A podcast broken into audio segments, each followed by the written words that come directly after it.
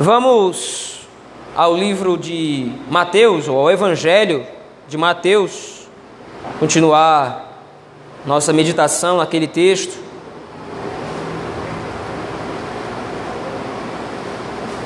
Evangelho de Mateus, agora, capítulo de número 9.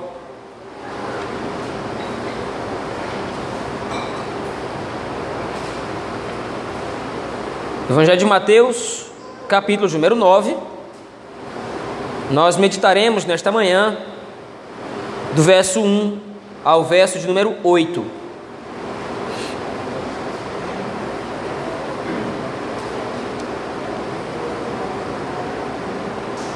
Mateus, capítulo 9, verso de 1 a 8. Assim nos diz o texto da palavra do Senhor. Entrando Jesus num barco, passou para o outro lado e foi para a sua própria cidade.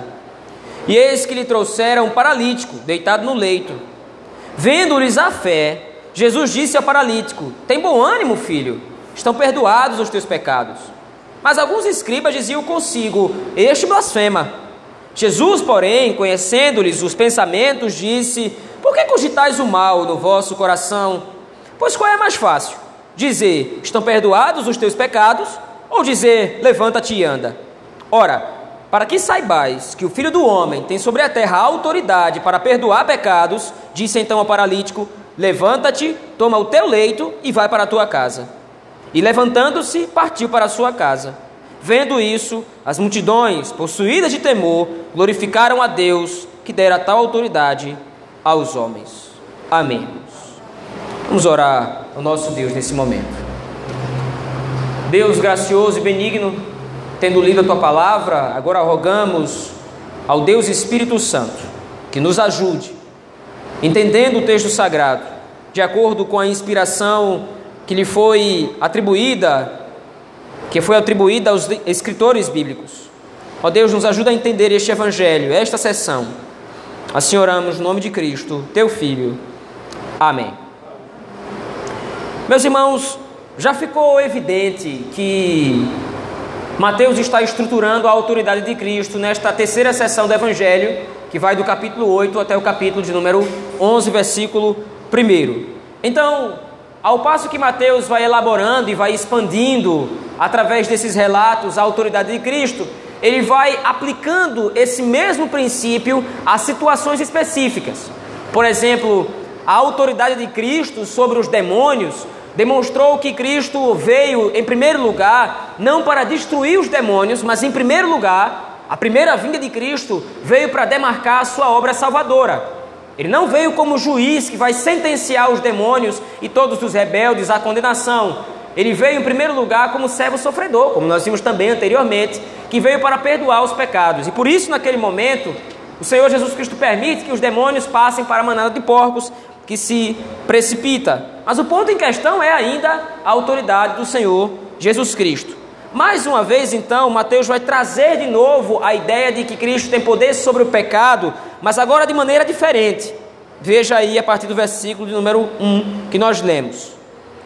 O Senhor Jesus Cristo continua no seu percurso rumo a Jerusalém, porém Nesse texto, ah, nós encontramos a informação de que ele pegou um barco, apanhou um barco e voltou para a sua cidade, cidade de Nazaré. Então, agora, naquela localidade ou naquela região, acontece algo em específico, acontece algo peculiar. Grandes multidões, sabendo do retorno de Cristo para a sua residência, grandes multidões então vão até o Senhor Jesus Cristo para serem curados, para ouvirem a pregação do evangelho que ele fazia. Dentre todos esses que vão até o Senhor Jesus Cristo, um grupo se destaca. Veja aí no versículo número 2. Alguns homens trouxeram um paralítico deitado no leito. Porém, agora, a partir desse ponto, Mateus vai fazer um, um contraste entre as expectativas dos homens e aquilo que o Senhor Jesus Cristo registra mas existe uma conexão entre esses dois princípios. Veja, o fato destes homens estarem levando um paralítico até Cristo, naturalmente exibe o interesse deles em que o paralítico fosse curado. Mas Mateus faz um comentário após esse relato. Ele diz: Vendo-lhes a fé. Veja, a partir desse ponto, Mateus vai trabalhar um outro princípio do Evangelho que é muito interessante. Todas as curas que o Senhor Jesus Cristo realiza estão diretamente ligadas àquilo que nós vimos, por exemplo, na seção do versículo de 1 a 17, e lá no versículo 16 e 17 nós vimos que Mateus cita um texto do Antigo Testamento, demonstrando que Cristo é o servo sofredor que veio para curar as enfermidades do povo, tanto as do corpo quanto as da alma, e agora nós estamos vendo a repetição desse mesmo argumento. Porém, todas as vezes então que uma cura ela vai acontecer no evangelho, especificamente no evangelho de Mateus, a intenção do autor é demonstrar que Cristo tem poder e autoridade não somente para curar o corpo, mas especificamente a alma. Então, o interesse de Mateus não é simplesmente mostrar quantos sinais e quantos prodígios Cristo fez, mas demonstrar que através desses sinais a verdade do reino dos céus está sendo evidenciada, está sendo pregada. Todas as vezes que Deus em Cristo cura alguém, Ele está dizendo: Olha, eu curo não somente o corpo, eu curo também a alma. E aí então agora existe exatamente o contraste entre as expectativas dos homens que levaram o paralítico até Cristo e a resposta do próprio Senhor Jesus Cristo. Como disse, a crença desses homens era de que Cristo poderia, poderia curá-los, mas esses homens também tinham fé no que era o Senhor Jesus Cristo ou em quem era o Senhor Jesus Cristo. Ele não era simplesmente mais um curandeiro. Ele não era simplesmente alguém que fazia prodígios, que fazia sinais. Ele era o Filho de Deus. Determinar a identidade de Cristo é crucial para Mateus. Todos aqueles que se chegam a Cristo precisam confessar uma fé específica nele como, por exemplo, nós veremos à luz do capítulo 16, quando Cristo pede de seus próprios discípulos uma confissão quanto a quem ele é. Então o Senhor Jesus Cristo pergunta: as multidões, qual é a ideia das multidões a meu respeito? Quem os povos, os povos dizem que eu sou? E a multidão responde: Bom, a multidão acha que o Senhor é um profeta, que o Senhor é Elias, é Jeremias, é um grande profeta do Antigo Testamento. E então o Senhor Jesus Cristo pergunta: Mas e vocês que andam comigo? E vocês que ouvem as minhas palavras, que ouvem os meus testemunhos, que contemplam os meus milagres, quem vocês dizem que eu sou? E aí então nós conhecemos a resposta de Pedro: Tu és o Cristo, filho do Deus vivo. Essa confissão de fé é crucial para Mateus, porque essa confissão de fé é a exortação que ele está tentando trazer para os leitores do seu evangelho. Mais uma vez, lembre-se do contexto do evangelho de Mateus. Cristãos perseguidos, uma igreja mista, uma igreja que estava dividida entre judeus e gentios, mas que deviam olhar para um único Senhor, que deveriam olhar para um único Cristo em quem eles obtinham o perdão dos pecados. Então, agora, essa curta frase, vendo-lhes a fé, explica que esses homens, inclusive o próprio paralítico, eles não creem que Cristo simplesmente tem a capacidade de fazer com que aquele paralítico voltasse a andar. Eles creem que Cristo é de fato o Messias enviado da parte do Pai para salvar o seu povo. E é exatamente é essa expectativa que Cristo responde na continuação do versículo de número 2. Vendo-lhes a fé, Jesus disse ao paralítico: Tem bom ânimo, filho? Estás curado? Não. O Senhor Jesus Cristo responde: Tem bom ânimo, filho. Estão perdoados os teus pecados. E aqui começa então o problema no texto. Quando o Senhor Jesus Cristo vaticina, quando o Senhor Jesus Cristo sacramenta o perdão dos pecados daquele homem, os fariseus não entendem porque ele pode fazer isso. Os fariseus até têm a compreensão certa, aplicada, porém, do jeito errado. Quando nós vemos, por exemplo, esse mesmo relato à luz de Marcos, capítulo 2, versos de 1 a 12, e Lucas, capítulo 5, versos 17 a 26, esse versículo 4, nos outros dois evangelhos, ele é um pouco mais, ele é um pouco maior, ele é mais detalhado.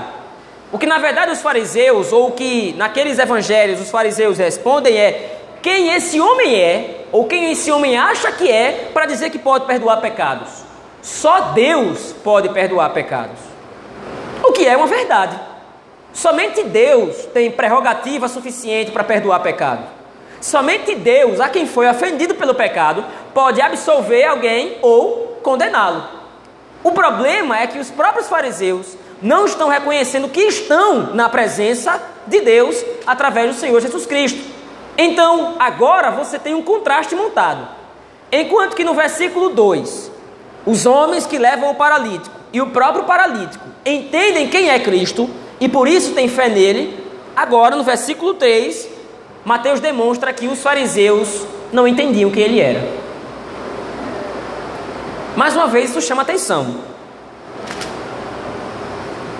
O que é destacado no texto é que os escribas e fariseus, ou escribas aqui, especificamente nesse texto, eles não entendiam quem era Cristo.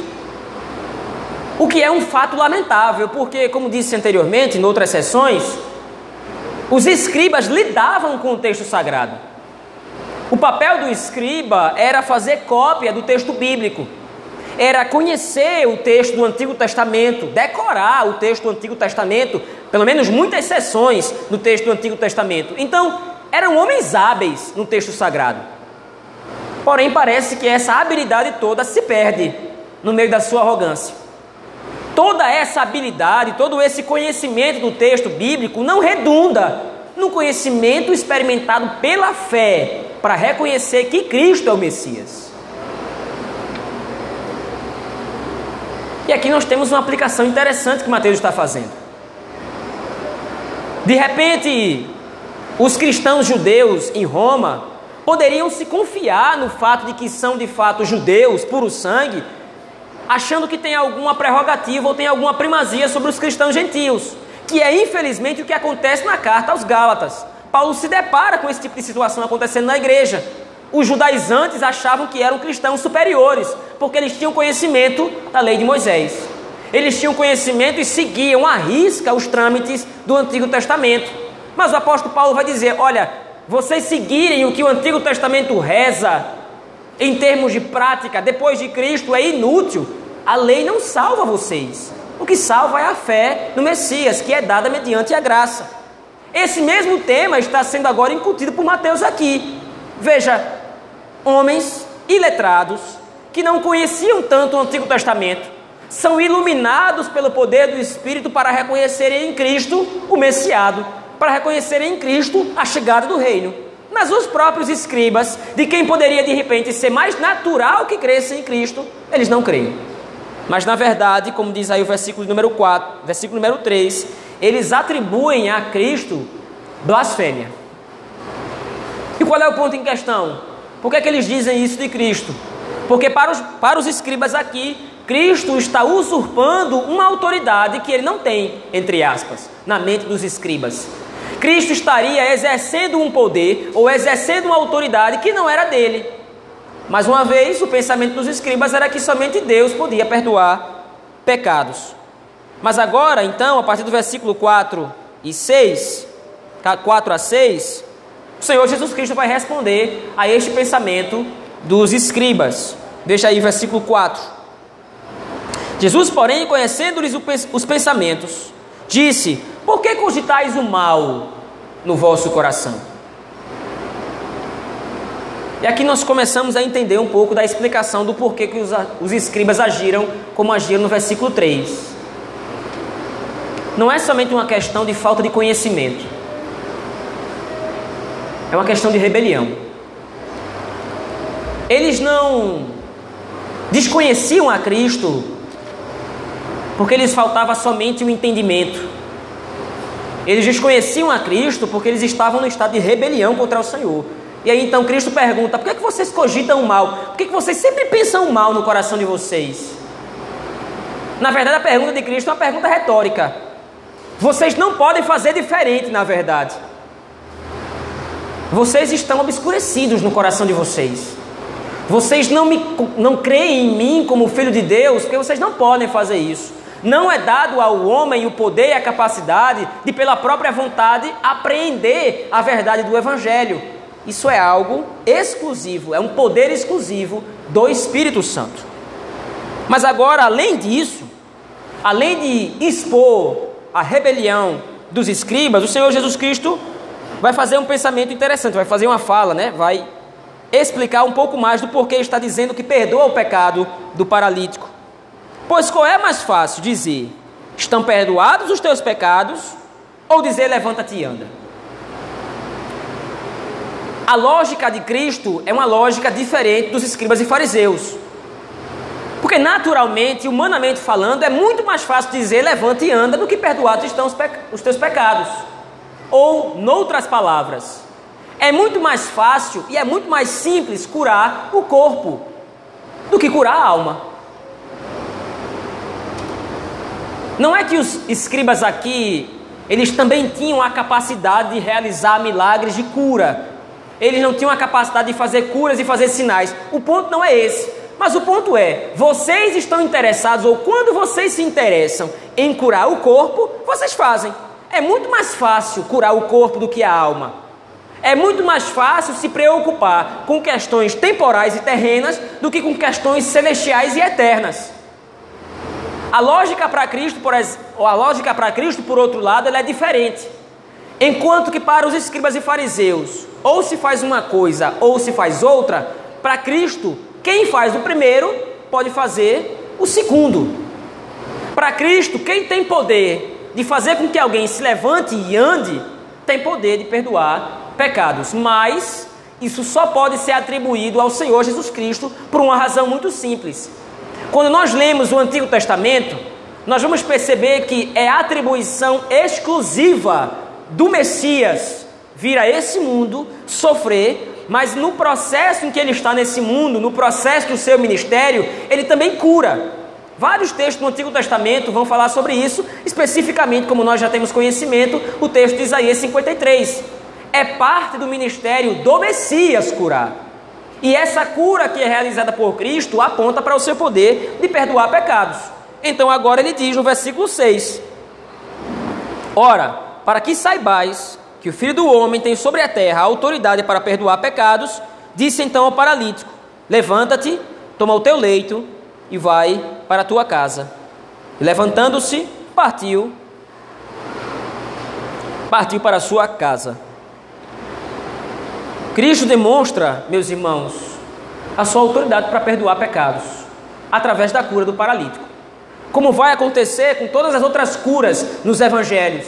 Sempre que Cristo se depara com alguém necessitado e enfermo, e sempre que Cristo ministra uma palavra de cura para aquela pessoa, ele está dizendo isso: os teus pecados estão perdoados.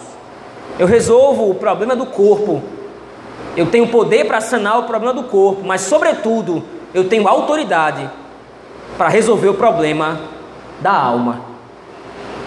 Como consta aí agora e vai ser confirmado na narrativa de Mateus, a partir do versículo de número 8.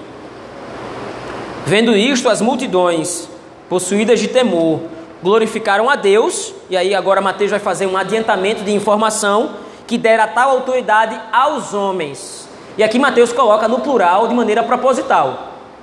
Mateus não está dizendo que os homens têm poder para perdoar pecados mas mediante a narrativa seguinte, que é o que nós vamos ver domingo que vem, mediante a narrativa seguinte, onde Cristo comissiona os discípulos, isso é exemplificado ali através da vocação do próprio Mateus, através do chamado dos discípulos a servirem ao Senhor, os homens recebem autoridade para publicar o perdão de pecados, não para perdoá-los em si.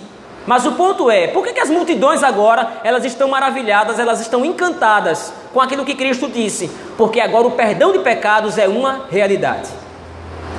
O perdão de pecados agora é evidente, está claro. O reino dos céus de fato chegou, a nossa redenção está consumada, porque agora Cristo está demonstrando que os nossos pecados, eles podem ser perdoados, os nossos pecados, eles podem ser expiados. O texto de Mateus, capítulo 9, verso de 1 a 8, é um texto muito direto da parte de Mateus, da parte do evangelista. Simplesmente o que Mateus está querendo demonstrar aqui é a autoridade de Cristo para perdoar pecados. É uma verdade muito simples, porém uma verdade muito poderosa, que a igreja do Senhor precisa se recordar sempre. Os cristãos em Roma estavam sofrendo perseguição os cristãos em Roma estavam sofrendo angústias, tribulações. E de repente, aqueles irmãos poderiam imaginar e poderiam pensar: bom, há tantas restrições para nós nesse mundo. Seguir a Cristo é tão enfadonho, é tão pesaroso. Seguir a Cristo às vezes pode ser tão árduo. Nós estamos sendo reféns do Estado romano, nós estamos sendo reféns das perseguições, nós estamos sendo reféns das calúnias, da humilhação que o mundo, o mundo muitas vezes provoca contra nós ou realiza contra nós. Mas veja, Mateus está chamando a atenção daqueles irmãos e a nossa atenção para algo muito superior às tribulações desse mundo. Vocês estão passando por lutas desse mundo, mas vocês servem aquele que perdoou o pecado de vocês. Vocês servem aquele que não curou somente o corpo de vocês. Ou vocês não estão servindo a um Cristo, vocês não estão servindo a um Senhor que tem poder somente para curar o corpo. Apesar das lutas, das adversidades, das perseguições, vocês estão servindo ao Senhor que tem poder para perdoar pecados, que tem autoridade para perdoar os pecados. Os pecados de vocês foram perdoados. Então, o que é que pode apresentar uma ameaça tão efetiva contra a igreja, se o maior dos problemas já foi curado? O que é que pode significar um problema tão grande para a igreja do Senhor, se o maior dos problemas já foi resolvido? Se aquilo que nos condenava não nos condena mais, se a iminência da ira de Deus cair sobre nós, ela já não existe. Se o perigo da condenação ele foi extinguido através do perdão dos pecados, o que é que pode finalmente ameaçar a igreja? Veja, Mateus está estruturando essa verdade de maneira muito magistral aqui. Ele está chamando atenção para um relato de cura. Mas veja, esse mesmo relato de cura, esse milagre que está acontecendo, lança luz sobre a outra realidade. E qual é a outra realidade? A autoridade que vocês servem é muito maior do que qualquer outra autoridade desse mundo. Vocês hoje podem estar sujeitos aos maus tratos dos homens, mas vocês servem a um Deus que não está sujeito a essas coisas. E qual é a prova disso? sobre as enfermidades do corpo estava a enfermidade da alma. E aquele que tem poder para fazer o menos, tem poder também para fazer o mais. É Cristo e somente Cristo quem confere o perdão dos pecados. E por que somente Cristo? Porque foi através do seu sangue, através do seu sacrifício, que o Pai expiou a nossa culpa. Então Cristo é o juiz que tem nas mãos as chaves ou o martelo, que pode absolver um e condenar o outro. Essa realidade por si só demonstrou para a igreja no primeiro século e demonstra para nós hoje a soberania e a supremacia de Cristo sobre absolutamente todas as coisas. Somente debaixo do cetro de Cristo há poder suficiente para determinar o destino eterno de uma alma. Somente Cristo tem poder cujos efeitos se estendem para além desse mundo. Alguém pode nos prender por 5, 10, 15, 20, 25, 30 anos, 40 anos. Mas Cristo tem poder para condenar por toda a eternidade. Por outro lado, enquanto os juízes desse mundo podem nos condenar, enquanto os juízes desse mundo podem ser contra nós, nós já recebemos, meus irmãos, a absolvição da nossa culpa. Nós já recebemos o perdão dos nossos pecados. O justo juiz, o verdadeiro e único juiz sobre tudo e todos, expiou o nosso pecado através de Cristo Jesus, em quem depositou a autoridade para perdoar pecados ou reter pecados. William Hendrickson, um pastor do século passado, comentando esse texto, ele diz que Cristo tornou visível através de um milagre uma realidade que é invisível. Ele deu ao homem um corpo saudável, mas algo muito melhor do que isso.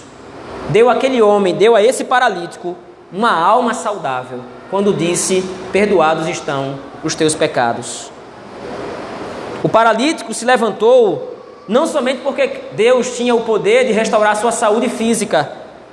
O paralítico se levantou porque Cristo teve autoridades para dizer também: os teus pecados estão expiados. Os nossos corpos, meus irmãos, eu concluo aqui, os nossos corpos hoje, eles podem sofrer as mazelas causadas por estarmos vivendo no mundo caído. Hoje nós sofremos com dores, com enfermidades, com doenças, com desconfortos. Hoje nós sofremos com taxas elevadas. Hoje nós sofremos com problemas de saúde. Hoje nós sofremos com diversos incômodos. Mas lembre-se, esse incômodo que você sofre, essas dores que você sente, são passageiras. As enfermidades e doenças nesse mundo têm um prazo de validade determinado. A nossa alma está curada, está aguardando somente a purificação, está aguardando somente a consumação dos tempos. O que nós estamos esperando, meus irmãos, é ouvir da boca do próprio Cristo aquilo que este paralítico ouviu. Os teus pecados estão perdoados. Entra, bendito de meu Pai no reino que está reservado para vós desde a fundação do mundo. As nossas chagas foram curadas por aquele que tem poder de perdoar os pecados. Antes nós éramos paralíticos, antes nós éramos enfermos, antes nós estávamos doentes, mas agora nós estamos curados e redimidos em Cristo Jesus nosso Senhor, para a glória de Deus. Vamos orar ao Senhor, meus irmãos, nesse momento. Deus de misericórdia, te damos graças. Graças porque através desse texto nós contemplamos a autoridade de Cristo, autoridade que está sobre todas as coisas. A tua autoridade, Senhor, vai muito além da autoridade dos homens. Porque enquanto os homens podem condenar somente o corpo, o Senhor tem poder de condenar também a alma. Mas graças ao Senhor, nós não fomos condenados, fomos absolvidos. Graças ao Senhor, nós fomos justificados, os nossos pecados foram perdoados. O Senhor tem poder não somente para curar o nosso corpo, mas o Senhor tem poder para curar a nossa alma, como o Senhor de fato já o fez. Quando derramou seu sangue na cruz do Calvário, o Senhor curou as nossas enfermidades e a pior delas, o pecado, foi sanado. Obrigado por isso, Senhor. Guarda essa palavra em nossos corações e nos ajuda. Assim nós oramos no nome de Jesus Cristo, nosso curador, pelo poder do Espírito Santo. A Deus o Pai. Amém.